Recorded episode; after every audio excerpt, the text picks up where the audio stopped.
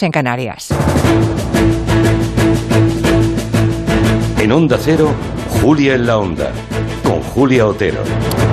Hoy hace 40 años, 40, que España se convirtió en el miembro número 16 de la OTAN, una efemérides que España va a celebrar por todo lo alto cuando dentro de un mes se celebre en Madrid la cumbre de la Alianza Atlántica. Precisamente su secretario general, eh, Stoltenberg, está en España con los preparativos y de paso pues ya se ha sumado a la efeméride española de este 30 de mayo. Cuatro décadas ya en la Alianza Atlántica. Cuando se produjo nuestra incorporación, Brezhnev era el presidente de la Unión Soviética.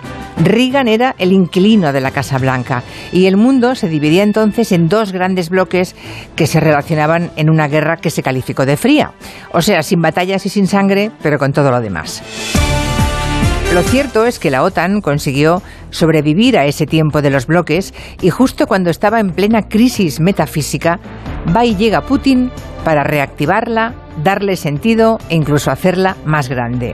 Como ha dicho el propio Stoltenberg, Putin quería menos OTAN en sus fronteras y ahora tiene más. Una paradoja que analizaremos en el tiempo de nuestro gabinete. En el contexto actual, con la invasión rusa y el apoyo mayoritario de la ciudadanía, ¿cuál debe ser el papel de España dentro de la alianza? Suecia y Finlandia ya se consideran de facto parte de la alianza.